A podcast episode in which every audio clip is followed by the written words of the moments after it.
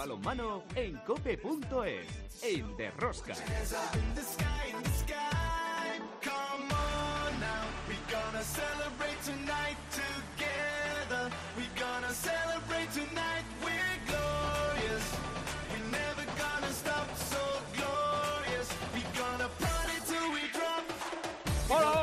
estamos aquí otra semana más con todos vosotros. ¿Qué tal estáis todos? Amantes del balonmano, seguidores de Rosca. Ya llevamos ocho jornadas de la Liga Sobal. El Fútbol Club Barcelona sigue a su ritmo como líder y cuando tiene que apretar, lo hace. El Vidasoa, cada día mejor como segundo clasificado. Tras ellos, Granoller, Atlético Valladolid y Anaitasuna que no aflojan. En la zona de descenso y promoción tenemos cambios.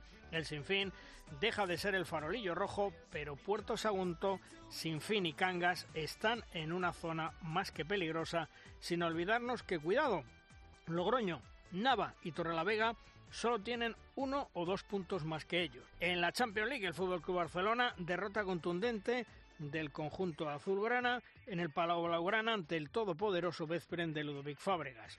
Se perdió 36-41. Nunca el Barcelona había encajado 41 goles en la Champions. Lo pasó mal. Se han dejado las carencias que tiene esta temporada al descubierto el equipo. Fue un auténtico baño de realidad azulgrana. En la fase de grupos de la European League, el Cuenca volvió a perder su partido ante el Winterthur en Suiza y en casa el Logroño empataba ante el Alcaloid de Macedonia. Ahora se paran las competiciones europeas dado que llegan los compromisos de las selecciones nacionales y España disputa esta semana la Golden League contra Países Bajos, Dinamarca y Noruega. Otro banco de pruebas para Jordi Rivera pensando en ese Europeo 2024 de Alemania el próximo mes de enero. En la división de honor femenina, el Veravera, Balomano Elche Costa del Sol Málaga empatados en la primera posición y por abajo Elda, Oviedo y Gijón que empiezan a abrir un hueco más que peligroso con los que están por encima de ellos. Como veis, otra semana más tenemos muchas cosas que contaros. Os recomiendo no os perdáis ni un solo minuto del programa. El balomano. ¡A tope con la cope! ¡Empezamos!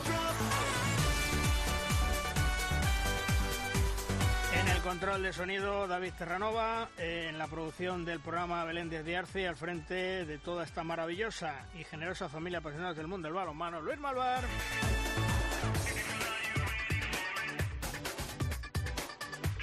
Y nosotros, como siempre, nos vamos a hacer el análisis de la jornada. Si quieres conocer toda la actualidad del mundo del balonmano, descárgate de Rosca en cope.es.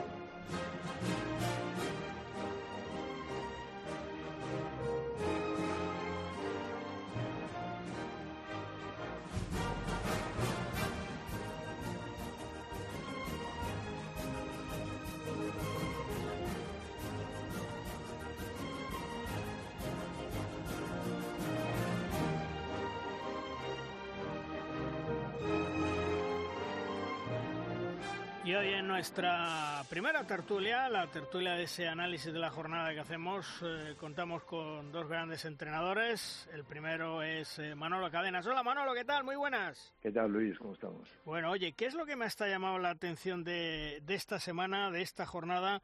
Una jornada en donde, bueno, pues eh, ha habido resultados importantes, ¿no? Sí, bueno, en todas las jornadas siempre hay alguno, pero bueno, esta jornada yo creo que el, el Cuenca, que empezó pues con bastantes derrotas. La victoria en Logroño eh, creo que ha sido importante, así como bueno que el, el Puente Genil ha sido capaz también de derrotar a, a un Valladolid que se estaba mostrando casi invencible. Y también con nosotros Jorge Dueñas. Hola Jorge, ¿qué tal? Muy buenas. Hola, muy buenas a todos. Bueno, oye Jorge, eh, superior el Cuenca, como decía Manolo, eh, en Logroño, en Logroño a lo mejor un poco la defensa flojilla, ¿no? Bueno, parece que el Cuenca vuelve a coger el aire que tenía el año pasado ¿no? y que eh, a coger un poco la línea de equipo que el año pasado pues estuvo ahí peleando con las plazas de arriba y de hecho pues así lo refrendó con la segunda plaza y, y Logroño pues sí que parece que está teniendo pues bastantes problemas defensivos ¿no? y encajando muchos goles y bueno pues eso esos resultados con muchos goles eh, son muy abiertos y bueno pues esta vez se lo llevó el Cuenca adelante Oye, Manolo, el, el Ademar mm, regresa al Palacio y, y empieza a sumar puntos. Es verdad, si no, no destaca lo más importante para mí. que, que, bueno, eh, me alegro mucho por el Ademar, por Dani, que necesitaban una victoria plácida. Llevábamos en estos dos años, no sé si ha habido alguna como esta, si ha habido, ha sido una más, me parece que recuerdo con Granollers. Y bueno, volver al Palacio es, es muy importante para, para Ademar. Y bueno, pues eh, Kanga solo aguantó el primer tiempo y una victoria de esta verdad contundente, 39-27, la, la mayor diferencia de, los ocho partidos de la jornada. Y la verdad que, que además jugando bastante bien, sobre todo en el segundo tiempo, con un Said que, que volvió a recordar aquel Said de, que tanto destacó en Guadalajara al lado de J. Umbrado porque Jorge tal vez, eh, bueno, decía, eh, regresa al Palacio, vuelve a ganar de mar, pero eh, tal vez Jorge, no sé eh, si eso influye mucho el no jugar en tu casa, que has jugado durante tantos años, tener que jugar fuera, entrenar a las nueve de la mañana, a las tres, te quedas sin pabellón, todo eso influye, ¿no? Hombre, entiendo que sí, que las, las rutinas y el estar en tu casa y en tu pabellón, pues al jugador le vienen, le vienen mucho mejor, ¿no? Estar adaptado a a, al campo donde juegan siempre eh, y, de hecho ya lo vemos que normalmente pues el equipo que juega en casa tiene tiene siempre cierta ventaja no aparte de por por el hecho de, tener a su afición también el hecho de, de jugar en el campo donde están habituados a, jugar. Por lo tanto pues bueno yo creo que para Demar es un punto positivo el volver a tener pues la, la comodidad de tener siempre el mismo sitio de entrenamiento y, y jugar en, en su casa con su afición pues creo que es un punto a su favor y, y lo que hace falta es que bueno pues que tenga un poco esa estabilidad ¿no? que parece que, que estaba faltando en esto en este principio de temporada también con nosotros muy bien dicho Jorge perdona sí. eh, Luis muy bien dicho Jorge muy bien explicado bueno, eh, gracias por... Manolo. por cierto, se incorpora con nosotros Juan Carlos Amón en Cope Valladolid. Juan Carlos, muy buenas, ¿qué tal? Buenas. Señores, eh, muy buenas. Eh, perdón por el retraso, el cambio de hora ha afectado, creo que algún circuito. Sí. Oye, ¿y qué me da? No sé qué, de repente entrar entre Jorge y Manolo, eh, que entre un Mindundi Picalimas como yo, que solamente pueda aprender de lo que se diga no en esta tertulia. ¿eh? Muchas gracias. Oye, Manolo, a ver, eh, explícale, eh, ¿por qué pincha el Valladolid en Puente Genil? Porque el Puente Genil no estaba tan bien, el Valladolid llevaba una racha fenomenal. Bueno, eh, sí, pero pudo ganar cualquiera, ¿no? De hecho, el, el, el Valladolid dominó. Eh, los últimos 15 minutos entraron con Valladolid dominando y bueno, eh, pudo ganar cualquiera, pero al final eh, tal vez eh, tuvo más acierto el equipo de casa, más empuje, una mejor defensa pero bueno, eh, Ponte Genil también está jugando muy bien y te, teniendo muy buenos resultados. Y Valladolid pues eh, se muestra sólido y ayer le, le, faltó rematar.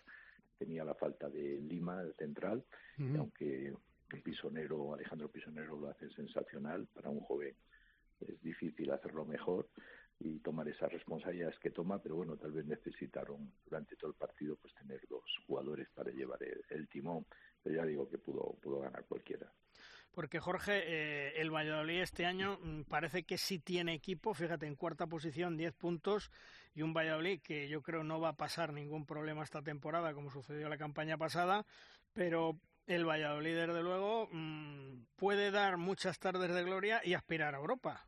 Bueno, pues entiendo que Valladolid este año tiene una plantilla eh, que parece como más estabilizada y que, y que está rindiendo mejor, eh, pero bueno, ya has dicho lo del partido ante Valladolid Puente Genil, que tuve la ocasión de ver los últimos minutos, pues el jugar en casa, ese empuje que hablábamos de, tener un poco a la afición, pues eh, siempre favorece, puede favorecer al equipo de casa si sabe administrarlo bien, y en este caso le salió bien. Y entiendo que Valladolid pues no tiene que pasar apuros eh, y podría incluso, pues igual que le pasó el año pasado a Torrelavega, pero claro, el tema es un poco mantener la continuidad durante, durante todo el año, ¿no? Que que es un poco el, problema que pueden tener plantillas que están un poco más, más justitas, ¿no? Y dependiendo, pues a veces de, algún jugador. Pero bueno, sí que parece que, va a ser de los equipos que no va a sufrir este año y sí que parece ahora mismo que hay tres equipos que están muy claramente definidos para, para sufrir mucho, ¿no? Pero bueno, todo esto con la igualdad que hay puede darse cualquier cualquier momento de buen momento de forma y que cambie un poco la tendencia. Porque Manolo, lo que dice Jorge, los tres equipos que van a sufrir, lógicamente, en la parte de abajo, Cángar de Morrazo, Sin Fin y Puerto Sagunto, aunque Sin Fin parece que empieza a sumar puntitos. Bueno, eh, por ahora sí, pero bueno, esta liga es muy muy cambiante, ¿no? Y siempre hay las rachas, ¿no? Siempre es difícil salir de una racha positiva y salir de una negativa también, ¿no? Y en ese aspecto yo creo que, en general estamos viendo siempre partidos igualados, ¿no? En casi todos los partidos puede puede ganar cualquiera y creo que bueno que esto no es indicativo, tal vez eh, Puerto Sagunto es el que menos se ha reforzado y, por eso pues eh, puede que esté en esa posición, pero están jugando bien, han podido ganar más partidos y una victoria muy importante la que consiguieron contra Logroño, que a pesar de que tiene un buen equipo y jugar un gran balonmano, los resultados no están acordes con la, con la calidad que tienen, ¿no? Aunque en cualquier momento pues tendrán una racha buena y se meterán otra vez arriba. Jorge, de todas formas, Luis, perdona, eh, es que has dicho que el Valladolid podría aspirar incluso a conseguir eh, la gesta de jugar la próxima temporada en Europa. Yo no sé si ahora mismo equipos del calado económico y deportivo del Valladolid o similares, eh, el hecho de tener que jugar en Europa durante una temporada significa un premio deportivo que naturalmente para su afición indudablemente lo es y para el equipo y para los chavales jóvenes Jolín, pero económicamente y en planificación deportiva y sobre todo en carga de calendario, yo no sé si al, Atlético de, Valladolid le convendría o no jugar en Europa la próxima campaña, que es una opinión muy personal, ¿eh? Sí, hombre, económicamente yo creo que es un castigo, deportivamente, pues eh, los viajes, el cansancio, lo estamos viendo todos los años en esta situación ahora, Logroño, Cuenca, y que eso en Liga se, se repercute, mm. ¿eh? O sea que... Sí, sí, no, no, indudablemente, ¿eh? Juan Carlos, pero bueno, no le vamos a poner límites. No vamos a ponerle límites, Manolo, no le vamos a poner límites, pero vamos a ser consecuentes y realistas. hay equipos... Hay equipos cuya estructura, deportiva y económica no invita precisamente a que tu objetivo sea jugar en Europa. Que eres capaz de reconvertirte y el año que viene, una vez conseguido el premio, eres capaz de desarrollar una estructura que te permita afrontar las dos competiciones, bien, pero recordemos que es un equipo para el cual ya es un éxito deportivo jugar una fase final de la Copa del Rey, ateniéndonos a los resultados de la pasada campaña y cayendo en semifinales contra el Logroño, pero que el Atlético Valladolid no está configurado y me atrevería a decir que otros 10 equipos de la Asobal no están configurados para jugar en Europa. Y ya está.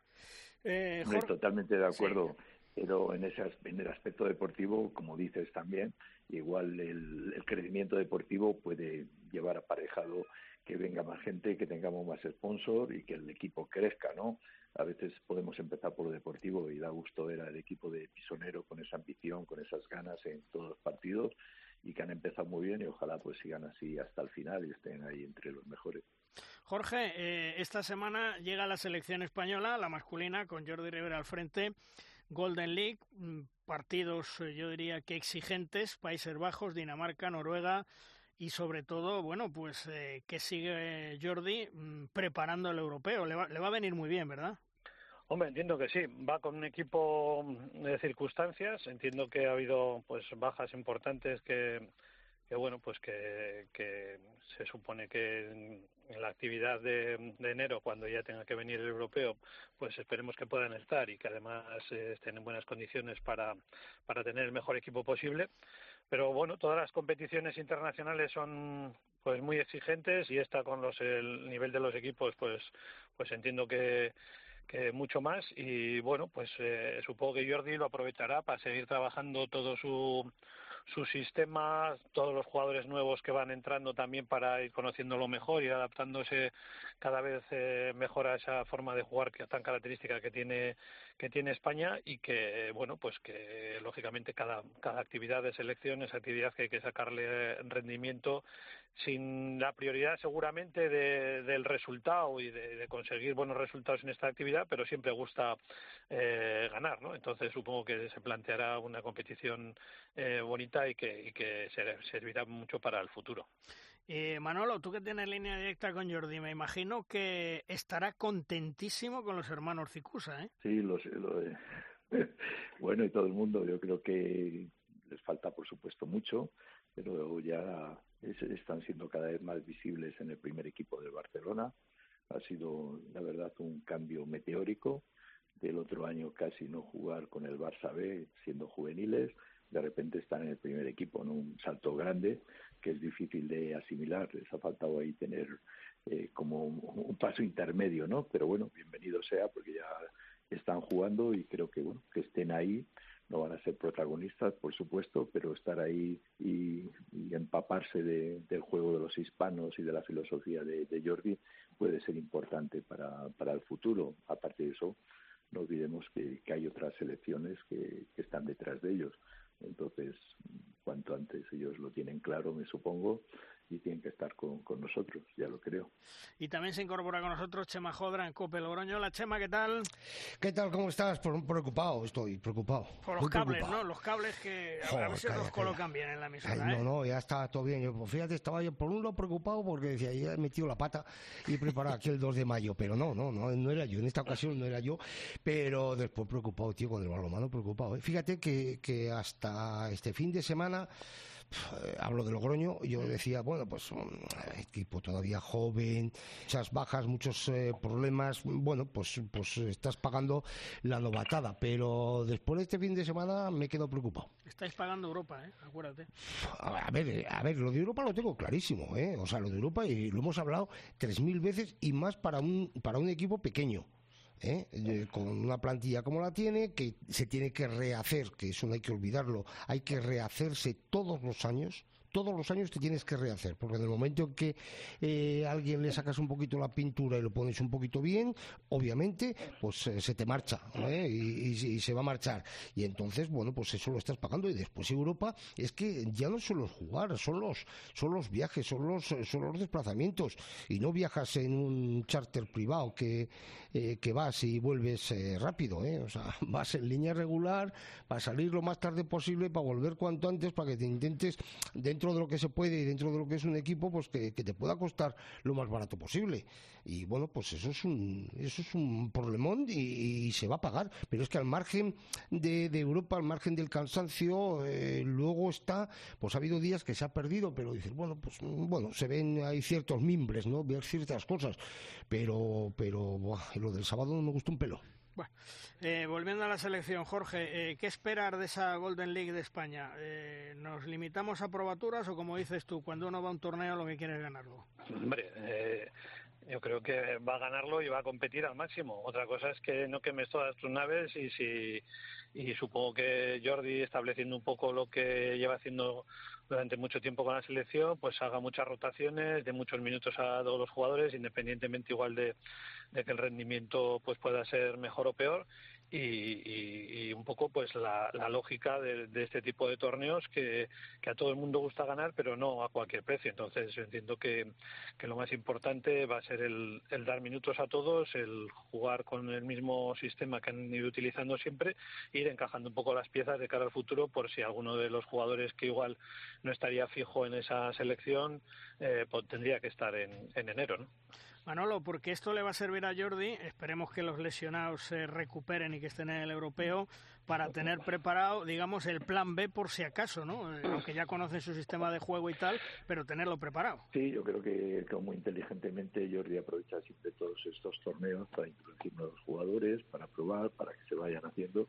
Y bueno, en ese sentido, pues es un torneo atractivo eh, para también, aparte de tener un bloque ya eh, asentado en la selección, pues incorporar jugadores nuevos para ver cómo funcionan a nivel internacional. La verdad es que, tres buenos partidos, como decía Jordi, pues tal vez muy fuertes algunos de ellos, sería mejor igual vez otros rivales de nivel medio, pero bueno, es lo que toca y, y a ver cómo, cómo respondemos.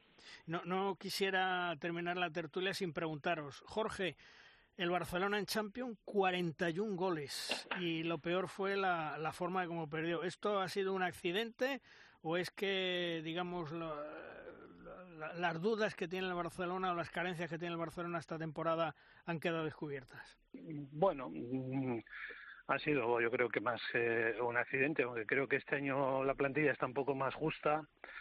Eh, a mí me da la impresión de que hay un poco dependencia de Dicamen, demasiada dependencia de él.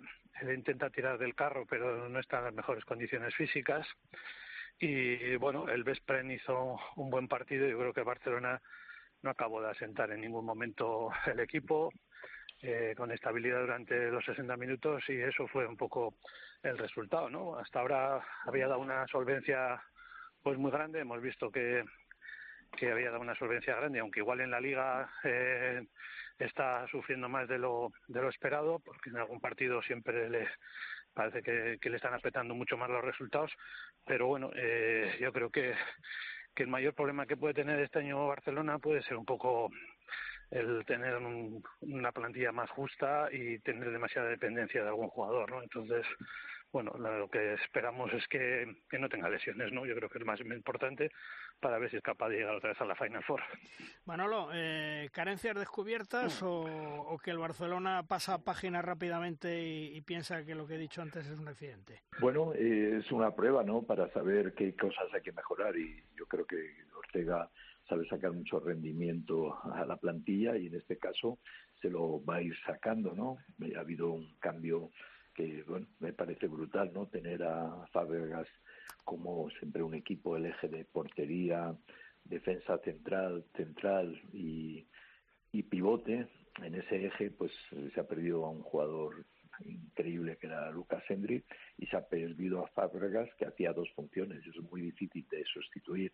Pero bueno, yo creo que a medida que los jóvenes vayan creciendo, eh, Javier y, Gallego, yo creo que el equipo se irá, se irá asentando ¿no? a partir de otros jugadores, solucionar un poquito mejor el problema del centro, que, eh, que el central pues vaya más vaya cogiendo más eh, eh, más tablas y creo que bueno que volverán como han demostrado en algunos partidos más volverán a hacer lo mismo.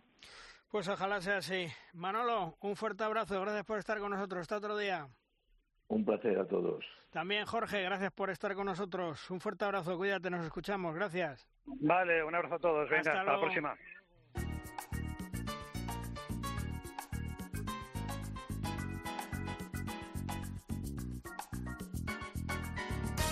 Es el momento en derrosca de nuestra firma invitada. La firma nos viene esta semana de la mano de Fernando Urra, un Fernando que conoce muy bien el mundo del balonmano y que durante muchos años lo ha vivido en su día a día con todas las anécdotas y situaciones dentro y fuera de las pistas. Sepamos sobre qué nos habla esta semana Fernando.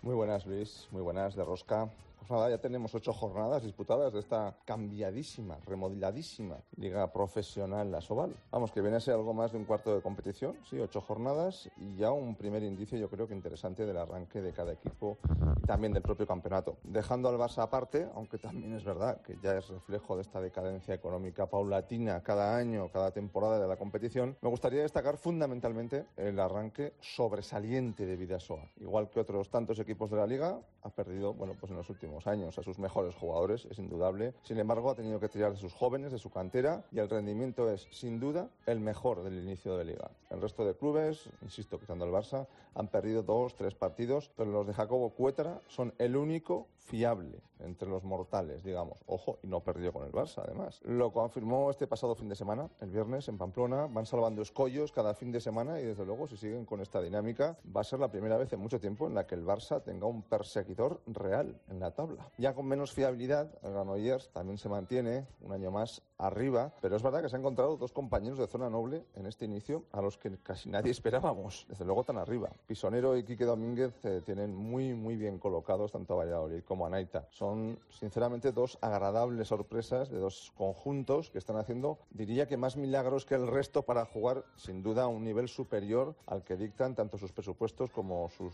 condiciones para, para poder competir. A partir de ahí llegamos al clásico totum revolutum de cada temporada. Vamos, que en partido y medio tenemos a Cuenca, Ademar, Huesca, Puente Genil, Torrelavega y Nava a media liga en tres puntos. Es verdad que con matices, porque en este grupo creo que también es justo destacar a un recién ascendido como Nava, que ha sido capaz de ir sumando ya seis puntos y tomar cierta ventaja en la pelea por no bajar a plata, que un año más va a estar carísima y con muchos equipos implicados. Y abajo destaca sobre todo un equipo, Logroño. Es cierto que ha jugado ya contra Vidasoa y Barça, se ha quitado a dos cocos, pero sus derrotas inesperadas en Sagunto y Valladolid le condena a estar en una zona, bueno, pues inesperada, digamos, y que le puede suponer quizá un punto extra de presión para las siguientes jornadas, mientras sin fin Cangas y Sagunto empiezan la temporada pues sufriendo en cada partido, sabiendo que cada punto es fundamental para salir de la zona baja. Visto esto, podemos decir que la nueva Soval, eh, New Era, en la pista se parece mucho a la pasada Soval. Así que también permíteme un momento, Luis, que me fije en otras cuestiones. Me he puesto a buscar en la web de, Asobal eh, una sección, una pestaña, en la que se conozca más sobre la famosa profesionalización de la liga. Oh, sorpresa, no he encontrado nada. Una sección, sí, de transparencia, reglamentos, documentación, etcétera. Pero no, nada, sorpresa. Vamos, que parece que no ha cambiado nada más que el apellido a esta nueva Asobal. Y me permito hacer una sugerencia a quienes dirigen a nuestra liga. Mirar, por ejemplo, la liga de fútbol profesional, la de la liga, sí, y ver el desplegable que tienen de información institucional, transparencia, etcétera. Veo cuentas anuales, presupuestos, control económico, reparto de derechos televisivos. No voy a ser yo quien defienda Tebas, ¿eh? Y compañía, que ojo, cuidado con aquellos. Pero al menos esta web parece la de la liga, mm, una liga realmente profesional. Estaría bien que la nuestra hiciera algo similar, porque no tengo ninguna duda, supongo, que en esta new era ya todos los contratos son en A, se cotiza toda la seguridad social, se declaran los pisos de los jugadores. Seguro que sí, ¿eh? estoy completamente convencido. Pero también estaría bien contarlo y que la gente sepa todo lo profesional que es nuestra competición. No tengo ninguna duda que van a recoger esta sugerencia muy, muy pronto. Bueno, gente del de Rosca, hasta la próxima.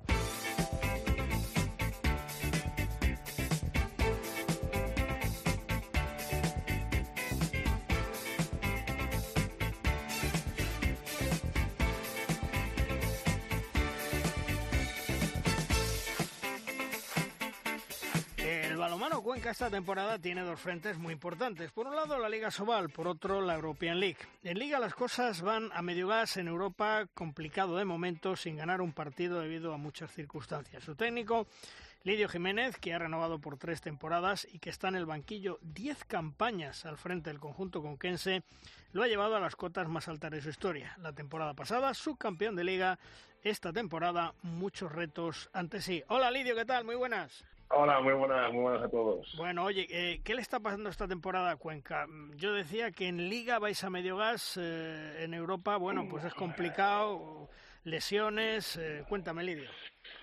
Sí, bueno, pues la verdad es que tú acabas de decir, ¿no? Lo primero, un calendario muy, muy duro y la auténtica mala suerte de que desde el primer día de, de pretemporada pues hemos podido contar con toda la plantilla, ¿no? Intentamos cambiar a un jugador este verano para ampliar la plantilla por el tema de, de estos dos frentes abiertos tan duros, pero la mala suerte ha hecho que bueno que no podamos contar con cuatro o cinco jugadores desde el principio de liga, ¿no? Esto nos ha hecho pues, pues que la gente que tenga que jugar muchos minutos y llegar muy muy justos a, a este tramo de octubre noviembre en el cual pues, tenemos dos frentes abiertos muy muy importantes y nos está costando mucho mucho competir en los frentes. Y ahora que Liga estamos recuperando un poco, ya hemos ganado dos partidos seguidos a Ademar y a, Logroño en Logroño, lo que nos da aire para empezar a mirar para arriba.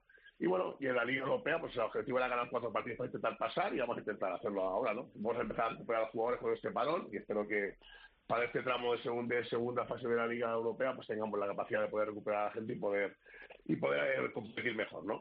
Oye, Lidio, es preocupante, yo diría, lo de las bajas, tantas bajas. Eh, yo siempre he defendido y sigo defendiendo y creo que va siendo hora que los artistas de este circo, que son los jugadores y los entrenadores, los que estáis eh, a pie de pista, digáis algo mm, que se tiene que cuidar a los jugadores de una vez por todas porque hay demasiados partidos y es que lo sufren ellos en propia carne y lo sufrís vosotros los entrenadores.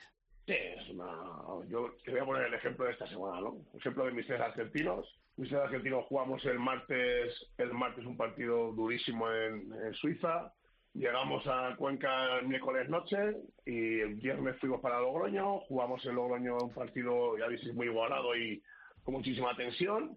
Y terminaron el partido, están de viaje, llegando hoy a Santiago de Chile que juegan hoy a las 12 de la mañana, juegan mañana, juegan pasado, descansan el jueves, juegan viernes, juegan sábado, se juegan, se juega la clasificación a la Olimpiada y el miércoles llegan a Cuenca el martes por la mañana y jugamos en el jueves contra Cangas y el sábado en Ponte Genil y el martes en Eslovenia. Es decir, eh, esto tiene que pararlo alguien. Yo creo que, que el, propio juego lo reclama, ¿no? Que al final la capacidad de los jugadores está, se está limitando muchísimo y esto es un suicidio que estamos haciendo entre todos matando al protagonista de el jugador y limitando mucho a los clubes que hacen unas inversiones importantes por sus jugadores y muchas veces no pueden contar con ellos muchos partidos por tema de lesiones, ¿no? Y esto es propio del, del castigo diario y semanal y mensual de, de, las competiciones que estamos afrontando. Entonces, bueno, esto lo para alguien o al final el protagonista empezar a cuidarse por sí mismo y decidir cuando juega y cuando no juega, ¿no? Si es un problema para todos, ¿no?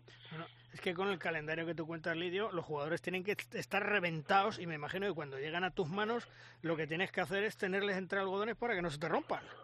Ah, imagínate cuando me llegue a mi Pablo Simón, este Pizarro y Nacho Pizarro de, de jugarse la vida, porque al final es una competición que van a un Panamericano, pero a jugarse la clasificación a, a una Olimpiada, ¿no? Que para ellos como su es algo muy importante. Hmm. Y el estrés, ya no ya el estrés físico, el estrés psicológico de esos partidos, el, jugar con ese estrés, desgasta mentalmente y físicamente, ¿no? Y te llegan a ti el martes, después de estar 20, pues claro, viaja en unas condiciones, el otro día un viaje a Chile de 20 tantas horas, ¿no? Hmm. O sea, es decir, eh, llegan aquí el martes y tú los puedes a, a, preparar el partido de Cangas, ¿no? El martes, ¿cómo, cómo entrenas con ellos? Que le has dicho, bueno, eso sí es muy complicado para el entrenador y, y, para ellos, sobre todo para ellos, ¿no? Entonces, bueno, esto yo creo que es una, una aberración. Haber puesto una jornada el, el miércoles, este miércoles, es un castigo más que una, un, un partido propio de liga. Entonces, bueno, yo creo que es muy complicado. Deberíamos de reunirnos los profesionales del balonmano, los entrenadores, los jugadores, los sindicatos de cada uno y, esto, y esto pagarlo. Yo creo que hay que pagarlo porque al final, vuelvo a repetir, va a bajar hasta la calidad de los juegos, eh, el espectáculo baja, ¿no? Porque al final no es el mismo ritmo de juego, tienes que jugar a pensar en los tuyos a minimizar ese, ese desgaste físico. Y bueno, yo creo que esto debemos de pagarlo entre todos, ¿no? Oye, eh, yo te voy a hacer una pregunta, pero la respuesta creo que es obvia. Cuando se hacen los calendarios ya no digo de europeos, mundiales, sino cuando se hace el, calendario de la Liga Sobal, y, creo que la respuesta es clara, a los entrenadores no os preguntan ni, ni a Sobal ni Federación, ¿verdad? Nada, nada, yo sé que hay una, manda unas propuestas a los clubes, que muchas veces los clubes no saben que no, tienen potestad, y bueno, y te mandan una propuesta, dos, tres propuestas que son muy parecidas, y bueno, y tú te puedes decidir por una, pero al final se vota en la asamblea, ¿no? Y la asamblea se vota y, por eso siempre normalmente sabe lo que lo que dice Federación, que es lo que lo que, lo que, lo que, marca el calendario, ¿no? Sí. Jugar en Europa eh, os está haciendo mucho daño. No sé si merece la pena, ¿eh? A ver, merece la pena lo que es una plantilla compensada cuando no tienes no tienes semanas como la que esta semana que tenemos de, del Panamericano, cuando no interfieren otras competiciones dentro de los clubes. Yo creo que es una liga muy bonita que están intentando, están intentando que sea muy parecida a la Champions, con un altísimo nivel, equipos de altísimo nivel y bueno, es para, un club como Cuenca poder participar cada, cada martes es muy bonito. Si es que necesitaríamos un recorrido más de más jugadores, la mala suerte, voy a repetir, la temporada pasada no tuve ni una lesión importante este año, por mala suerte estamos teniendo varios de jugadores claves en tu equipo, ¿no? Entonces, bueno, se hace más difícil, pero hay que disfrutarla. Yo creo que que lo, que el, espejo hay que mirar un poco de la temporada pasada, ¿no? Lo que consiguió Granollers, cómo lo hizo, el, empuje que le daba a su club, el llegar hasta la final por y competir hasta la final. Lo que bueno, que eso es un poco el, lo que todos debemos de mirar, el espejo de Granollers, la temporada que hizo en dos frentes, y bueno, creo que es bonito si, si, gestiona, se gestiona bien, y si evitamos estas interferencias extras, que creo que lo que está haciendo un poco de daño, ¿no? ¿Cómo ves la Liga Sobal esta temporada, Lidio? Bueno, pues creo que hay dos equipos que, que están intratables, como es Barcelona y Vidasoa, Creo que Vidasoa no jugar competición europea le va a dar un plus, eh, van a mantener su plantilla fresca y que cada, cada fin de semana compitan con todas las garantías, aparte de tener un equipazo y con su equipo muy consolidado. Y luego por detrás, bueno, creo que Quirado de que también está ahí, los demás estamos ahí muy igualados, ¿no? Creo que dependerá un poco del calendario, lesiones, cuando vienen estas lesiones, cuando no vienen, pero esto es muy largo, ¿no? Nosotros hemos empezado con alguna duda, creo que el equipo ya se va reencontrando, ya llevamos ocho puntos, estamos ahí en una franja todos muy igualados y pienso que, bueno, que dependerá un poco de lo que te he ¿no? Estos factores un poco extras, el cual, cuando te pasen las cosas y cómo te pasen para decidir una posición u otra. Pero bueno, creo que la liga lo bueno que tiene es que está muy igualado. Los partidos la gente se divierte, la gente eh, está viendo que son muy igualados, no hay un ganador nunca fácil, la gente tiene que trabajar mucho para ganar los partidos y pienso que esto es bueno para la liga. ¿Verdad que sí es verdad que al final siempre sabemos quién va a ganar, pero bueno, intentaremos que en el futuro, si esto evoluciona como debería de evolucionar, tengo mis dudas, ojalá en un futuro podamos ver que hay, puede haber varios campeones, ¿no? Oye, eh, si me permites, Luis, una, una, un saludo, mister, desde, desde Logroño, ¿eh? Qué buenos puntitos nos llevamos el otro día, ¿eh? Oye, eh, hoy, he empezado ya antes el, el, programa cuando he podido conectarme y he dicho que después de ver el partido frente a Cuenca el otro día, me he quedado eh, muy preocupado. Eh, de los ojos del mister de Cuenca, ¿tengo que seguir preocupado por Logroño o, o crees que mi preocupaciones se van a terminar pronto? Logroño, cuando recupere jugadores, va a estar arriba. Creo que, que es que es muy difícil. Es lo que te digo. ¿En qué condiciones viajamos? Que ayer estoy hablando con Velasco. Es que, es que un partido nosotros en Europa nos cuesta tres días. Aquí viene un equipo de, Alemania, de otra liga, hacer un viaje lo más cómodo posible, cuidar al jugador, plantillas más largas y luego eso, la mala suerte que tenemos nosotros con las lesiones. ¿no? Eh, yo creo que Logroño, con los dos o tres jugadores que les faltan, tendrían ese plus que les, haría, les haría tener cuatro o cinco puntos más seguro. Yo vi el partido otro día de grada, por desgracia, con sanción, y, y yo mi, equipo y el suyo. Y la primera parte, digamos, y parecemos tractores, son dos equipos. O sea, el un ritmo lento, propio del partido anterior, del martes anterior, propio del viaje que te pegas. Es decir, eh, es, difícil competir en estos, dos frentes y lo estamos haciendo. Nosotros no nos ha ganado nadie fácil y a Logroño tampoco. Es decir, los equipos compiten pero luego yo le falta ese club de jugadores que le va a dar esos dos pico para cuando las tenga la segunda vuelta. Lo malo es que los partidos no vienen ahora, es decir, la Liga Europea se marca de octubre y noviembre, claro. Si recupera jugadores para la segunda vuelta, te va a venir muy bien para la Liga, ahí van a estar muy tranquilos y conocido que está arriba seguro, seguro, porque conozco a y cómo, cómo trabajan y el equipo que tiene y van a estar arriba seguro, pero ya, ya es tarde para, para poder competir y clasificarte en Europa, ¿no? Claro, es un poco depende de cuándo tenga las lesiones, como he comentado antes. Claro, sí, porque la semana, la semana pasada pues se dejaron un, punto que se lo tenían que haber dejado y eso al final eh, te puede costar. Y lo de los viajes yo lo he comentado aquí muchas veces, en muchas ocasiones, que, que nadie se hace una idea de cómo viajan los, los equipos pequeños, de qué forma y de qué manera y el desgaste tremendo que tiene. No ya el viaje en sí, que muchas veces, eh, bueno, si nos pasa a nosotros cuando te vas de vacaciones, ¿qué, qué te cuesta más? O sea, ¿qué te cansa más? ¿El viaje o estar cinco horas o cuatro horas tirado en un aeropuerto? O, esperar un autobús o tal, ¿no? Y, haciendo colas, haciendo colas. Sí, llegas al aeropuerto, cola para marcar, cola para el registro, cola para no sé la seguridad. Y al final tienes al jugador 8, 10 horas, 12 horas de viaje eh, antes de un partido y la vuelta igual. Luego te llega el partido, juegas a las 48 horas en un partido igualadísimo con un equipo que le está esperando toda la semana, eh, que, ha visto 20 vídeos tuyos, que han preparado el partido con 5 días antes que tú. Y eso es complicado. De, si a eso le sumas un par, tres, cuatro lesiones de jugadores importantes que te dan esa rotación de refresco, pues pues es complicado, es complicado, es complicado. Pero Logroño van a estar tranquilos porque luego yo creo que tiene un equipazo, un grandísimo entrenador, mucha experiencia y en cuanto recupere jugadores más hasta arriba segurísimo. ¿no? Pues te hago caso, me quedo más tranquilo. Lidio, yo decía antes, ha renovado por tres temporadas más hasta junio del 26. ¿Cuántas ofertas rechazaste para quedarte en Cuenca? Bueno, pues tenía cosas interesantes del extranjero, ¿no? Pues sobre todo de los países emergentes, como decimos nosotros, de balonmano y bueno. Pero sí es verdad que, bueno, yo, me animó mucho el tema de que en Cuenca que, hemos intentado crecer, el patrocinio, hablar con el presidente. Hay una apuesta para hacer un pabellón que creo que van a empezar a construir ya en tres, cuatro, en dos, tres años, ¿vale? Al lado del hospital nuevo, bueno, nuevas, porque yo pienso que la única forma de crecer es que hagan un pabellón nuevo con más capacidad para poder hacer más socios.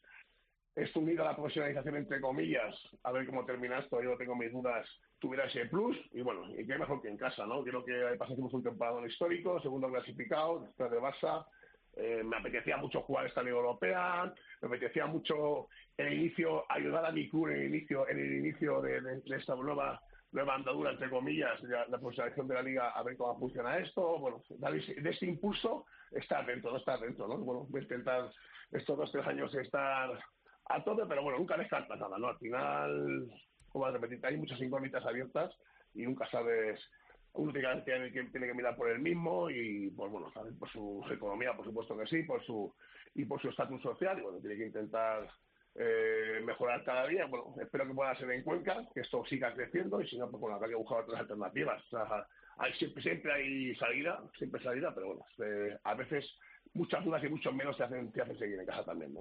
tú eres consciente de que eres un pilar fundamental en el proyecto del balonmano Cuenca ¿no? sí claro pues eso, ese es el tema no yo tuve hablé con el presidente, tenía cosas interesantes para poder haberlas haber salido, pero bueno, yo creo que también se me que siempre apostaron por mí, siempre confiaron en mí, eh, sé que soy uno de los pilares en los cuales el club está creciendo y bueno, me pareció un poco también un poco feo salir del barco, ¿no? Cuando hay tantos cambios importantes y cuando creo que soy una persona que puede echar puede, echar, puede ayudar mucho en, este crecimiento, ¿no?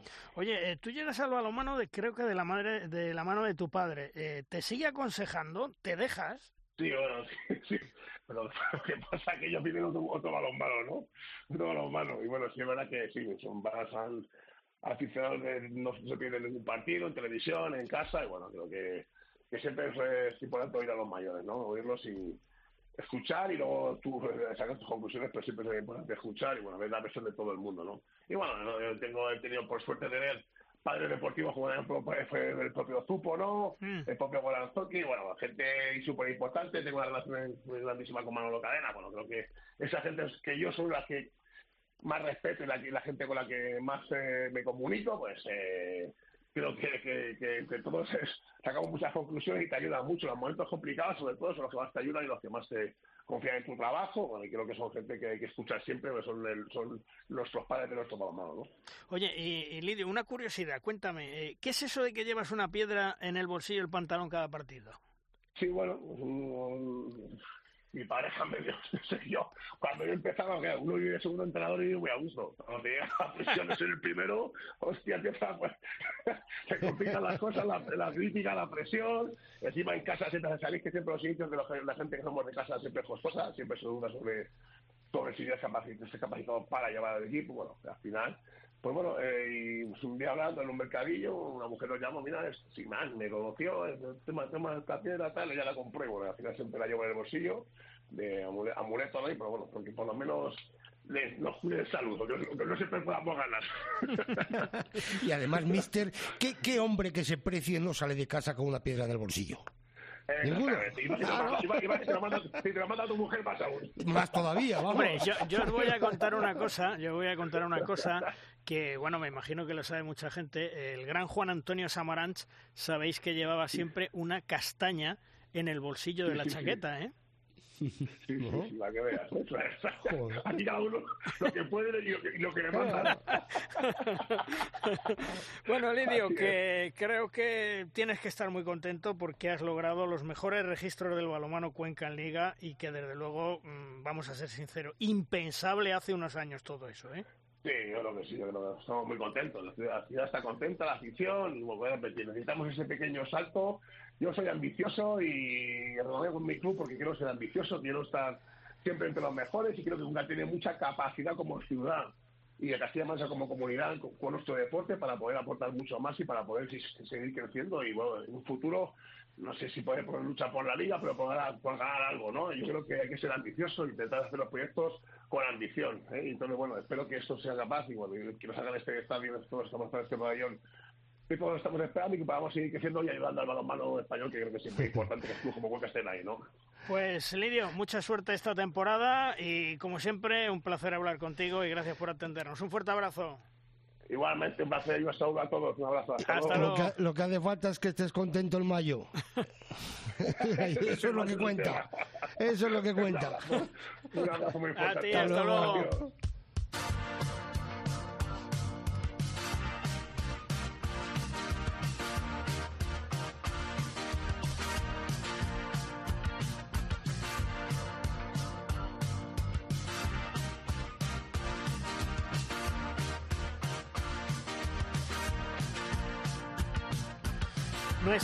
Próximo invitado es todo un lujo, Laszlo Natch, considerado como uno de los mejores jugadores en la historia del balonmano.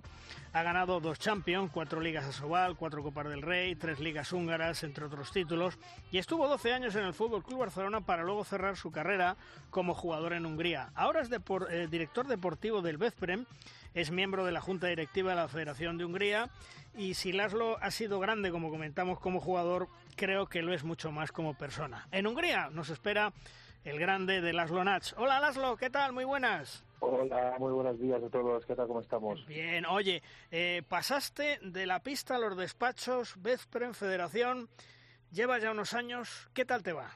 Bueno, la verdad es que, que contento, ¿no? Eh, es, un, es un placer y es un privilegio de seguir vinculando con el balonmano, es el deporte que, que, más amo y bueno, gracias a este deporte que he conocido muchísima gente buena, muchos jugadores buenos, entrenadores eh, buenos, compañeros, etcétera, etcétera. Así que, que, nada, la verdad es que estoy contento. Mm.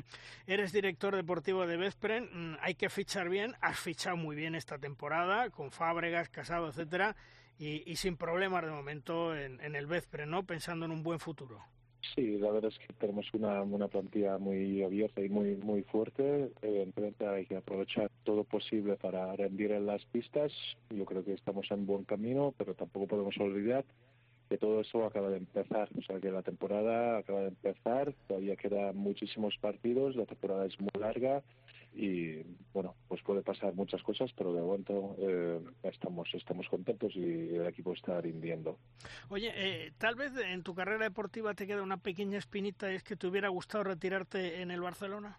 Sí, hombre, claro, mm, yo creo que muchos jugadores que pasan por ahí siempre ponen con esto, ¿no? Y pues mi experiencia ahí en, el Fútbol Club Barcelona durante los 12 años, pues sí, la verdad es que, que me hubiera gustado retirarme ahí, no ha podido ser esto ya todo pasado, hay que mirar para adelante y, y, y, ya está nada más.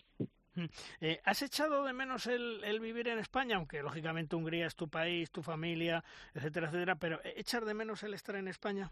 Sí, por supuesto. Barcelona es mi, mi segunda casa, ¿no? De, de, ser un niño con 19 años que he llegado a, a Barcelona, de los mejores clubes del, del, del mundo, pues mm, me, me, he crecido ahí y, bueno, pues me he hecho un hombre allá durante estos 12 años, por lo cual eh, esta época siempre me marcará eh, la vida, ¿no? Porque no tanto, no solamente como deportivo, sino un tema mm, personal, ¿no?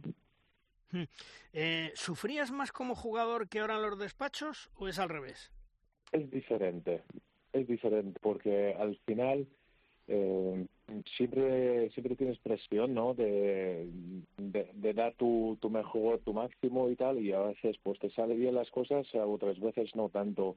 Y como director deportivo de Telecom pues sí que estoy estoy sufriendo estoy sufriendo a veces pero claro ya poca cosa puedo hacer fuera de la pista no y ya intento de enfocar el balonmano pues de, otra manera, ¿no? Oye, al haber sido, aquí se dice, eh, y lo conoces perfectamente la expresión cocinero antes que fraile, has sido jugador y ahora es director deportivo, ¿es más fácil entender, negociar con los jugadores, con tus futuros jugadores, o, no tiene nada que ver? Mm, a ver, primero, sobre todo con los que he acabado eh, jugando, pues ahora estoy a un, un una escalera más más arriba, ¿no? Soy sus, sus jefe, digamos, y entonces pues eh, es, es un es una eh, es especial, ¿no? Pero bueno, hay que hay que diferenciar y aquí si todo el mundo eh, son profesionales, todo el mundo se entiende muy bien. Es, es diferente, pero ya con los representantes pues hay algunos con, con los que la manera de hablar es una forma y hay otros que la manera de hablar pues de, es otra forma. Pero yo más que nada lo más importante es que haya respeto no por ambas ambos partes. Es lo, lo más lo más importante para mí. Hmm. te sigues manteniendo en forma hacer deporte jugar de vez en cuando al balonmano Mira, balonmano así ya no toco solamente en mi campus que hago cada verano para los niños, ¿no? Pero mira, justo antes de, de hablar con vosotros he hecho 10 kilómetros de, de carrera, Así que, que nada, me, mantengo porque echo de menos el deporte, pero no es precisamente el balonmano. Mm. ¿Hacia dónde va el balonmano en los próximos años desde tu punto de vista, Laszlo? Eh, ¿Más fuerza, más velocidad, eh, más técnica? ¿Cómo va? Es que se ha hecho mucho físico, se ha hecho muy físico, ¿no? Ahora, eh, primero, tienes que buscar atletas que aguanten estos eh, este ritmo durante 70 minutos y luego pues de, formar estos atletas pues eh, enseñarles balonmano. Esto digo entre comillas no mm, lo que quiero decir que, que se ha puesto el balonmano muy físico y evidentemente eh, tener un buen físico y saber jugar balonmano es lo, lo más importante ¿Cómo ves al Barcelona esta temporada? Porque el otro día eh, le disteis un duro correctivo, muy duro, eh, con el Bezferen, 41 goles eh, que nadie se lo había marcado al Barcelona en el Palau. Mira, yo creo que el Barça no está tan fino como, como solían estar y nosotros, comparando con nuestros partidos anteriores, en, sobre todo en la Copa Europa, pues mm, hemos, hemos jugado muy, muy bien. Aquí, evidentemente, en el Palau Blaugrana siempre el favorito es el Barça, ¿no? Y otro día, pues jugando muy bien Telecom pues eh, sí que les pudimos ganar, pero ya te digo, normalmente esto no suele pasar. Mm. ¿Equipos favoritos para estar en la Final Four de Colonia este año, Laszlo? Mira, base siempre está ahí, ¿no? Yo creo que sin lugar a, duda sigue teniendo un, equipazo y bueno, mmm, dicho yo como director deportivo que, que este Telecom y luego los tres puestos, otros otros tres puestos, me da igual qué, equipos haya, ¿no? Pero yo al Paris Saint-Germain veo muy bien, al, al Albor que actualmente no está muy fino pero tiene una plantilla súper eh, super larga, que tiene posibilidades, Kiel que siempre está ahí altibajos, pero finales de temporada suelen estar bien. Magdeburgo puede dar, puede dar sorpresa y Kielce, que lleva ya los últimos años con los mejores jugadores del mundo, con, con, opción de estar en Final Four también. Este año eh, vamos a tener los pies en el suelo. Habéis dado una gran imagen. ¿El Vespren este año sí la Champions League tan deseada? ¿Quién no desea, no? ¿Quién no sueña con esto? Evidentemente que sí. Eh, tenemos una, una plantilla muy larga, eh, yo creo que estamos trabajando bien, pero claro, mm, esto en un partido eh, o dos partidos de, la eliminatoria o en octavos de final o en cuartos de final mm, puede pasar de todo, ¿no? Pero yo lo que quiero es que, nuestro equipo esté sano, que no haya ninguna lesión que, que, que permita jugar todos nuestros jugadores hacer un buen partido en octavos en, cuartos para llegar a Final Four y bueno, pues en un fin de semana en Colonia ya puede pasar muchas cosas, ¿no? Porque ya solamente el ejemplo del año pasado, pues al Magdeburgo nadie le daba un duro, ¿no? Por, por ganar la Copa Europa y al final, pues eh, mereciéndolo, lo han ganado. Eh, otra cosa, en la selección de Hungría, eh, seleccionador Chema Rodríguez, un hombre que conoces tú perfectamente, ¿cómo está la selección húngara de cara al europeo? Bueno, eh, mira, esta semana tenemos una concentración con la SELA, jugaremos dos partidos amistosos contra Polonia aquí en, Hungría. Y nada, pues intentaremos dar nuestro, mejor cara, ¿no? Yo creo que tenemos buenos jugadores y, y que hay que hay que jugar como un equipo, colectivamente y ya veremos cómo, cómo acabaremos en el Europa. Eh, evidentemente este torneo también queremos aprovechar para llegar mejor forma posible en, el preolímpico, que será en marzo. Eh, y bueno, a ver, estamos bien, pero sabemos que el, que el nivel europeo de balonmano es muy, muy fuerte, ¿no? Hay mucha competencia, hay muchos países que, están jugando un balonmano muy muy bueno y, hemos de competir contra, contra ellos. Porque, en Laszlo, ¿qué pasó en el Europeo 2020 para que Hungría no llegara más lejos? ¿La presión le pudo al equipo tanto? Puede ser un poquito de todo. No, yo creo que no, no, no quiero entrar en, el pre-europeo, me refiero a la concentración y todo eso, pero eh, tenemos que analizar y la verdad es que puede ser que la presión también nos haya, nos haya marcado esto y, y también que el primer partido contra, contra Países, Países Bajos hemos jugado bien, hemos perdido y luego ya con la presión pues ya el, el equipo ya no, no supo reaccionar. Y en cuanto eh, al balonmano en Hungría, ¿se ha españolizado un poco el balonmano húngaro o no? Uh, a ver, mm, en Telecom Stream sí, en Segued también. Luego en una academia donde está trabajando Laszlo Sotoñi, que había sido jugador de Teca Santander y de, de Zaragoza, también están, están el, está el estilo español. Yo creo que hay algunos eh, clubes con los que con los que trabajan más o menos con esta filosofía y hay otros que, que van por su por su línea. ¿Y a los hispanos cómo les ves de cara al europeo? Porque mm, será rival en teoría de Hungría en la, en la fase principal. A ver, España siempre está bien. Yo creo que si, si miramos sus resultados, en los últimos eh, campeonatos acaba, acabaron ahí eh, pillando medallas y tienen grandísimos jugadores en cada puesto así que yo creo que andarán, andarán por ahí luchando las medallas. Una selección que, que estuviste a, punto de estar eh, con España, Larlo, porque ha pasado el tiempo, pero mm, ¿por qué no aceptaste la nacionalización española en su momento con Juan de Dios Román? Bueno, en este caso era, era eh, un, tema delicado que todavía estaba jugando en Barcelona y al final pues ya no no no, no podía reinar con el Barça y me volví a Hungría. Entonces ya este tema se acabó muy, muy pronto. Yo creo que no llegaron ni presentar los papeles así que que fue básicamente esto. Mm. ¿Y, ¿Y, el relevo generacional de España, mm, cómo lo ves? ¿Está siendo bueno? ¿Cómo lo veis desde allí? ¿Cómo, perdón? Sí, digo, el relevo generacional de la selección española, que creo que está siendo bueno, mm, ¿cómo lo ves tú desde, desde Hungría? ¿Crees que Jordi Rivera está encontrando las piezas que necesita para hacer ese relevo de jugadores?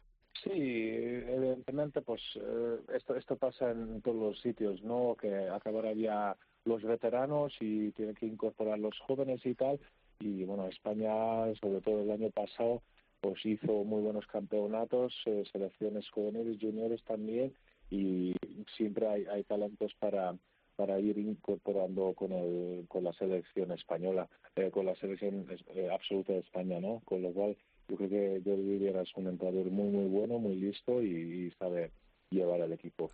Bueno, pues esperemos que las dos selecciones, tanto Hungría como la selección española, estén lo más lejos posible en ese próximo europeo y que el Barcelona y el Veszprem, donde tú estás de director deportivo, ojalá estén en la Final Four y yo creo que antes eh, tendremos la suerte de vernos y de saludarnos en, en Alemania en ese europeo. Laszlo, un placer hablar contigo, gracias por atendernos, mucha suerte y nos vemos pronto. Un fuerte abrazo. Un fuerte abrazo, gracias a vosotros. Hasta luego.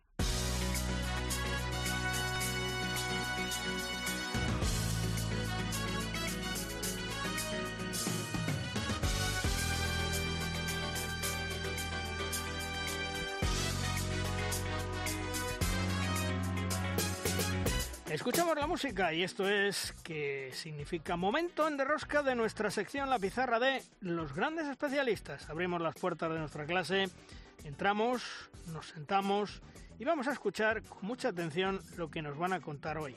Esta semana con todos nosotros uno de los entrenadores yo diría que más importantes en la historia del balonmano español y que afortunadamente sigue en activo. El gran Zupo Xoain. Hola Zupo, ¿qué tal? Muy buenas. ¿Sobre qué nos hablas esta semana en tu pizarra, Zupo? Buenos días, Luis. Después de leer a grandes maestros como Juan de Dios y Manoli Barrondo y varios más, voy a hablar qué es ser entrenador profesional. Obtener el título oficial de entrenador es el mínimo necesario para poder dedicarte a esta apasionante actividad. Pero está muy lejos de ser suficiente para poder ejercer con garantías de éxito el privilegio que supone liderar al servicio de las personas sobre quienes deseas tener influencia y responsabilidad. Necesitas más, mucho más. Ser entrenador es una vocación o una profesión que te hará sentir emociones intensas, inolvidables e incomparables, pero que antes o después también te genera una notable pérdida de energía y gran desgaste físico y mental, así como una incómoda sensación de sufrimiento emocional, difícil de gestionar sin las herramientas o recursos adecuados. Se trata de una responsabilidad solitaria, siempre expuesta al juicio y a la crítica de todos, y que, en demasiadas ocasiones,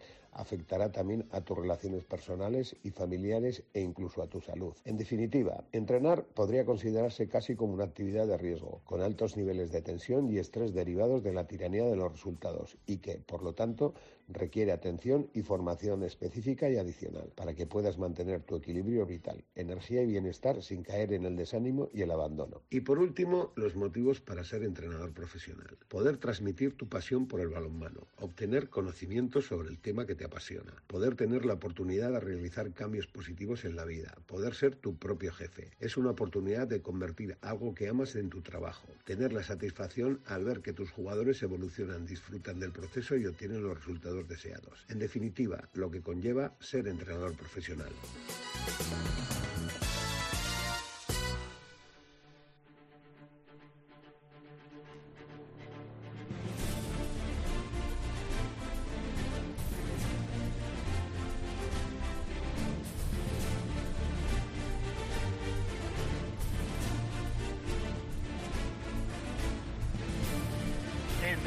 Llega nuestro tiempo de debates, nuestra tabla redonda.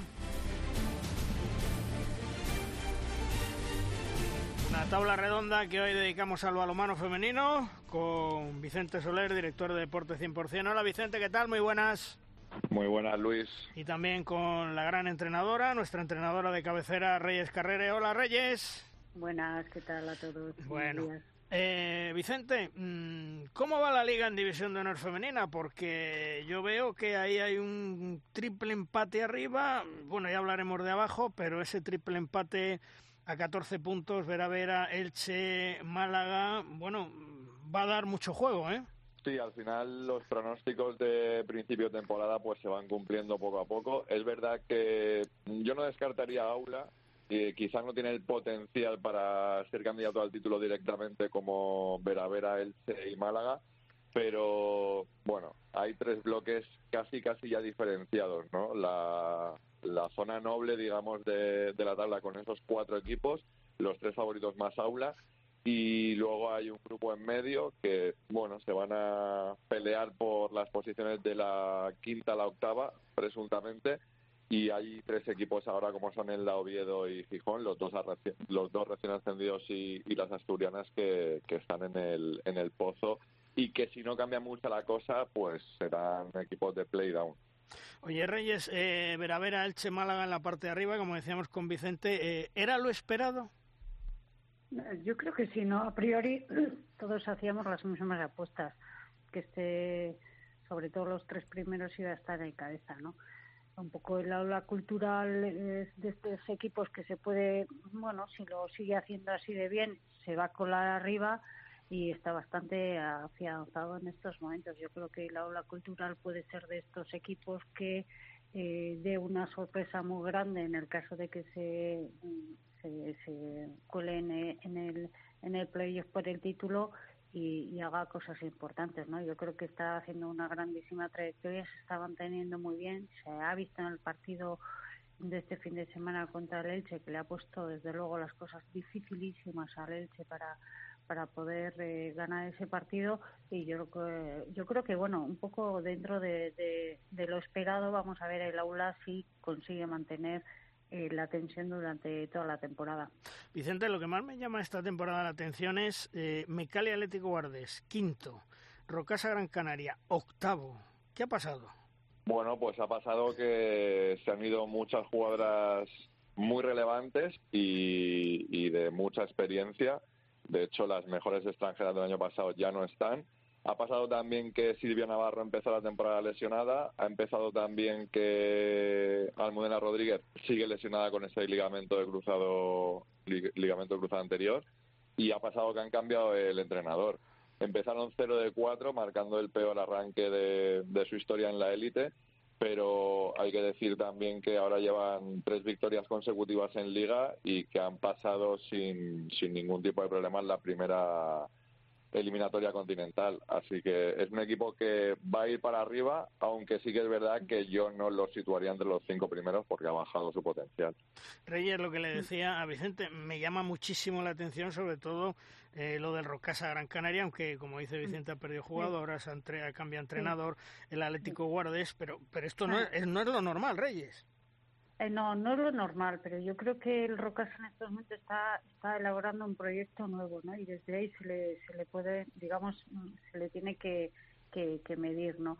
Es, es muy difícil. Rocasa es eh, uno de los históricos, un, un histórico del, del balonmano español de la liga y que además eh, siempre ha estado, al menos por optar por, por puestos de cabeza, ¿no? Siempre estaba allá arriba y, compitiendo muy bien, además con grandes plantillas. Yo creo que este año, pues bueno, además de las lesiones que, que, ha, que ha comentado Vicente, además están, están, están haciendo un proyecto nuevo y esto requiere un poco de paciencia. Ellas vienen de menos a más, yo creo que ya con las victorias que curan casi todo, casi todo, eh, yo creo que están cogiendo ese nivel de confianza y se, se pueden afianzar ahí, ¿no? En, ese, en, esos puestos de cabeza. Tal vez en la liga, pues bueno, con, con, con escapar de esta situación tan crítica que han tenido a principio de liga, pues bueno, pues tienen suficiente y luego pues eh, los compromisos europeos que puede ser un aliciente muy importante, pues, pues ahí pondrán también más huevos en esa cesta, ¿no? Pero yo creo que hay que tener paciencia en estos momentos con el Rocasa porque sí que es verdad que el cambio que han dado eh, respecto a la plantilla y el entrenador es muy importante. Oye, Reyes, eh, una duda que tengo. ¿Qué supone el fichaje de Lidia Blanco para el Veravera y qué supone para el Aula Valladolid perderla? Bueno, pues supone que estamos en dos extremos totalmente opuestos, ¿no? El Veravera es un equipo que quiere aspirar a ganar la liga, es un equipo que quiere aspirar a pasar a la fase de grupos de, la Champions, por lo tanto cualquier eh, va a hacer mm, digamos cualquier cosa que esté en su mano no ha tenido bajas importantísimas en el, extremo izquierdo y lo que han hecho ha sido tirar de recursos y tirar de, ambición y bueno pues fichar a una jugadora que del aula cultural que en el aula cultural sin duda eh, era muy importante, una de las piezas básicas, pero eh, en este sentido pues estamos en, dos extremos opuestos, ¿no? La verdad es que transcurridas siete jornadas, pues suena un poco, un poco como extraño, ¿no? que se pueda hacer este tipo de trasvases en la, en la misma liga, pero la normativa lo permite y en ese sentido, pues bueno, pues cada cual va, digamos, tirando a sus intereses. Yo creo que le va a aportar muchísimo, le va a aportar una tranquilidad a, a, a Vera Vera, a Superamar a Vera en este caso, porque ese puesto es muy importante para Vera Vera. Recordemos que es un equipo que le gusta mucho jugar al contraataque, que necesita además darle continuidad al balón y tener jugadores eficaces en ese puesto. Y por otra parte, pues el aula pues le costará pues no, sin tener una plantilla tan larga, pues le costará un poco sustituir a Lidia. Y Vicente, el, el tema aplazamientos, partidos de división de honor femenina, porque hemos tenido la polémica esta semana. Sí, bueno, al final yo creo que es un poco lo de siempre, ¿no? Aquí cada uno mira por sus intereses. Aula no quería jugar ese partido tan trascendente sin tres de sus balonmanistas que están en, estaban en los Panamericanos, como son Lorena Tellez con Cuba, Martu Romero con Argentina y Marcela Aronien con, con Brasil. Pero es que él también tenía a Kelly Rosa con Brasil y a Marisol Carratu con Argentina. Al final eran dos ausencias en las locales, tres en las visitantes. Las locales no querían aplazar el partido porque luego se acumulaban muchos compromisos en, en el mismo tiempo debido a la competición continental que van a jugar, la ronda 3, por cierto, el Elche, 8 y 9 de noviembre, es decir, dos partidos en apenas 24 horas. Eso no lo tiene el aula y el Elche pues no quiso cambiar el partido. Esto sucede todos los años y de hecho en esta misma jornada hay, hay dos partidos que se han aplazado y que hay uno que se juega el 15 de noviembre y otro el 19 de diciembre. Pero es que hay otros tres partidos que se han jugado en esta en este fin de y en todos los equipos había alguna que otra baja provocada por los panamericanos.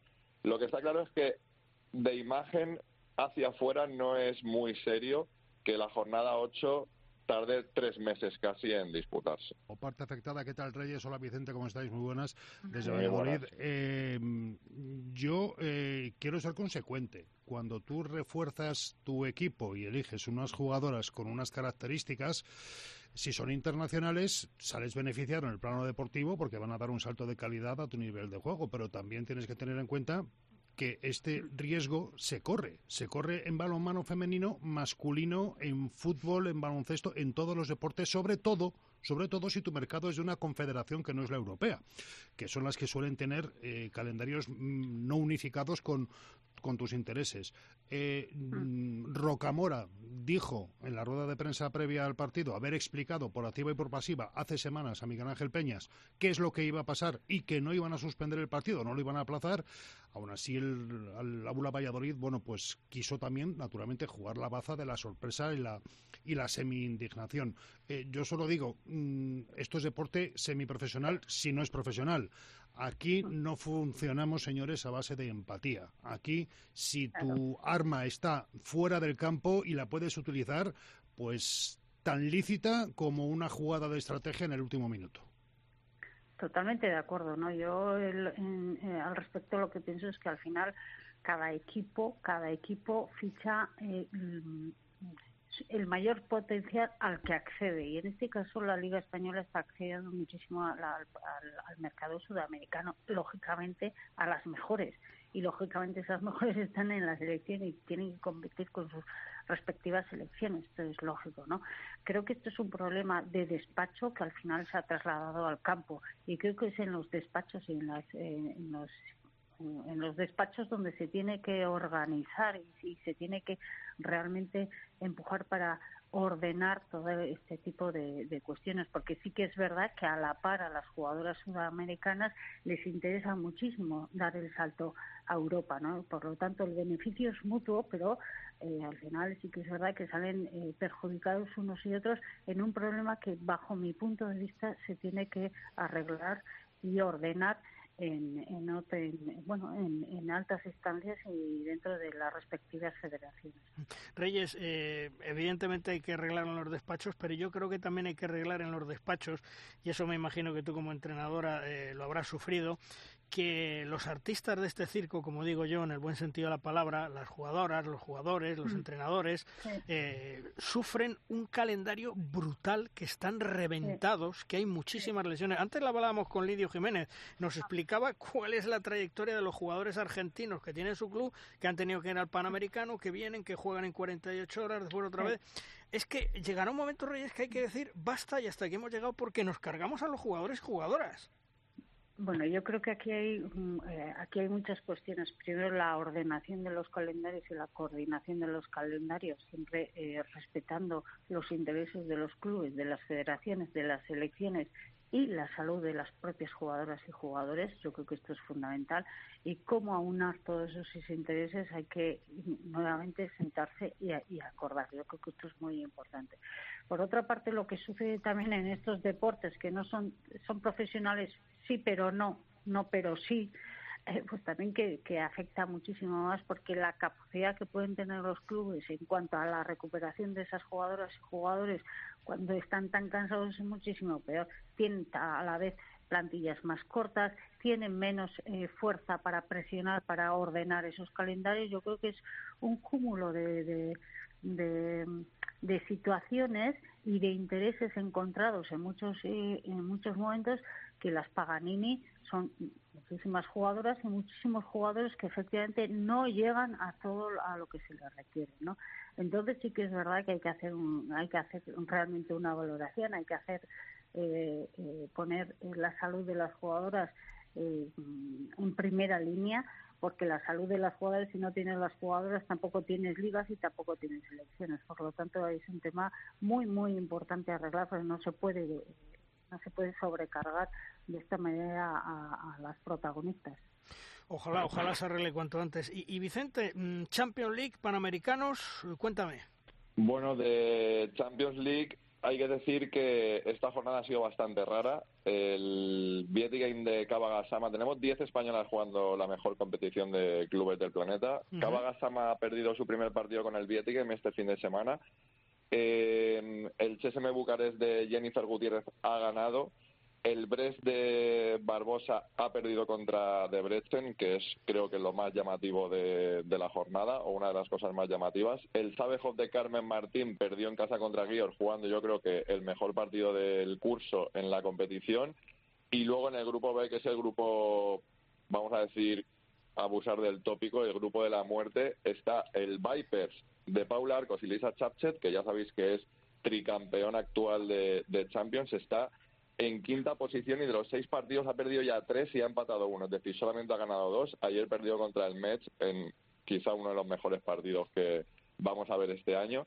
Y luego el Rapid de Bucarest sí que es cierto que contra pronóstico ganó al Crim, uno de los equipos que más en forma estaba de, del año. Y bueno, es verdad que no jugaron Lara González y Ali Fernández, pero el equipo con más presencia española de la Champions sumó dos puntos muy, muy importantes para intentar perseguir el objetivo de playoff. Y lo de los Panamericanos, mm, no sé ni cómo describir lo que sucedió ayer, porque el pabellón donde se iban a jugar todas las finales, los puestos del 1 al octavo, eh, bueno, por la lluvia que había en territorio chileno, acumuló goteras, se postergaron un montón de partidos, al final el bronce se jugó a las doce y cuarto de la noche hora española y el oro que ganó Brasil, muy fácil Argentina, se jugó a las dos y media de la madrugada hora española. Digo los horarios eh, no porque hayamos trasnochado, sino porque es que hay un montón de jugadoras, entre Brasil y Argentina creo que son 18 o 17 las que juegan en competición española, que hoy vuelven para España. Estábamos hablando de los calendarios y de la salud de las jugadoras bueno, pues hay jugadoras que se van a pegar 20, 25 horas de viaje hoy y el miércoles, pasado mañana, van a jugar jornada liguera. Así que, bueno, eso es un poco lo extradeportivo, un despropósito total lo que sucedió ayer en Santiago de Chile. Y en cuanto a la deportiva, hay que decir que el bronce se lo llevó la Paraguay de Maritza Faría, una leyenda también de nuestro balonmano y, por supuesto, la jugadora más importante del balonmano paraguayo. Y luego la final, a mí me decepcionó un poco, la verdad, porque 30-18 ganó Brasil-Argentina. Yo pensaba que estaban un poco más cerca. Es verdad que estuvo condicionado por el 47% de eficacia bajo palos de la guardameta brasileña Gabriela Moretti. Y es verdad que el que Karsten, la estrella argentina, jugadora del Superamara Vera Vera, fue expulsada con roja directa en los primeros compases de la segunda parte, aunque también digo que estaba muy condicionada por dos exclusiones muy rápidas en el primer acto. Así que, sin más historia, Brasil ganó otros Panamericanos más y sella su billete directo a París 2024, que esto era lo importante de este torneo. Oye, Vicente, eh, hablando de selecciones, tras los partidos de Ambros Martín con las guerreras, ¿qué conclusiones sacas? ¿Futura lista para el Mundial? ¿Muchos cambios? No, no, no. Muchos cambios no. Yo creo que ni puede ni debe haber. Más que nada porque Ambrose está modificando, no sé si mucho o poco el estilo o el libreto de, las guerreras, pero sí modificándolo. Y hay que decir que estos dos partidos han tenido una exigencia competitiva, vamos a decir, débil, ¿no? Por los resultados ante Lituania y Azerbaiyán que falta apenas un mes para que arranque esa cita mundialista tan importante que tiene billete olímpico en el horizonte. Y bueno, yo conclusiones ya hemos hablado mucho. Yo conclusiones la verdad es que no sé si saco muchas. Hay entrenadores que sacan algunas y otros que no sacan ninguna. Lo que está claro es que las sensaciones son positivas, que hay mucha gente que se cree con posibilidades de formar parte de la convocatoria y que están muy, muy enchufadas y lo que todas coinciden es que Ambros es un gran motivador. Reyes, eh, conclusiones, sensaciones, lo que le decía Vicente, cambios de cara a la lista del Mundial o, va a mantener el bloque? Bueno, yo creo que mantendrá el bloque, ¿no? Cambiar es, es muy complicado.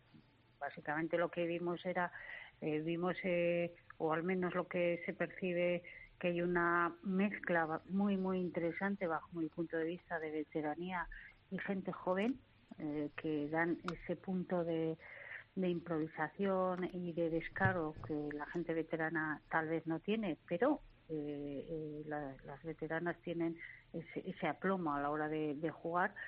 Yo creo que en cuanto al resultado de esos dos partidos que vimos, no, no va mucho más allá, pero sí que mirando un poquito más de profundidad lo que hizo eh, en esos partidos, creo que siempre manteniendo el modelo de juego de, España, que es una defensa eh, activa, con anticipación, independientemente del sistema que utilice de anticipación, de presión a pares, de presión a impares, eso lo seguimos viendo con más o menos jugadores diferentes y luego con un estilo, con una salida al contraataque y tal vez el sello que vaya a poner eh, Ambros más será, mm, bajo mi punto de vista, es en ataque, ¿no? A él siempre le ha gustado un juego organizado en ataque y yo creo que en ese sentido es donde veremos más cambios donde veremos más cambios. Pero yo creo que hay que darle un voto de confianza. A mí, sinceramente, digo, ¿eh? Mm, saliendo del resultado, a mí fue un equipo que me gustó a mí me gustó, me gustó lo que vi y creo que tiene recorrido importante esta selección. Yo creo que sí.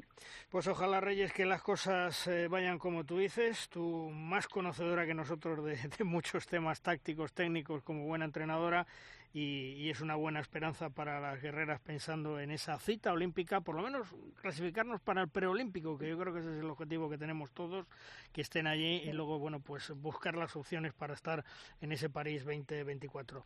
Reyes, gracias por estar con nosotros un día más, nos escuchamos otro día, gracias.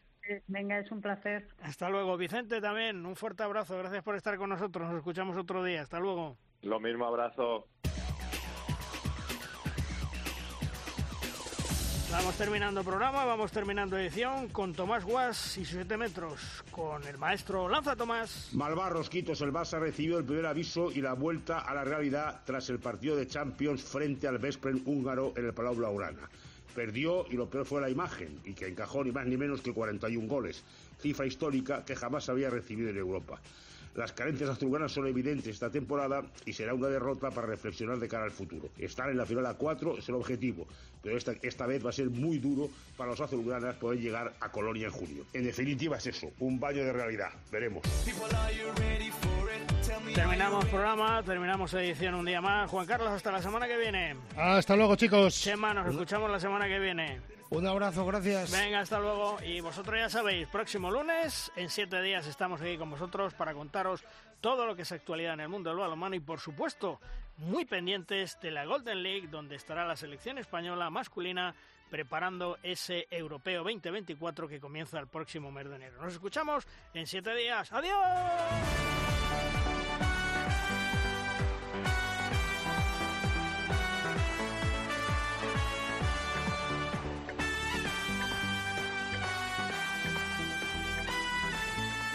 El balonmano en cope.es, en Derrosca.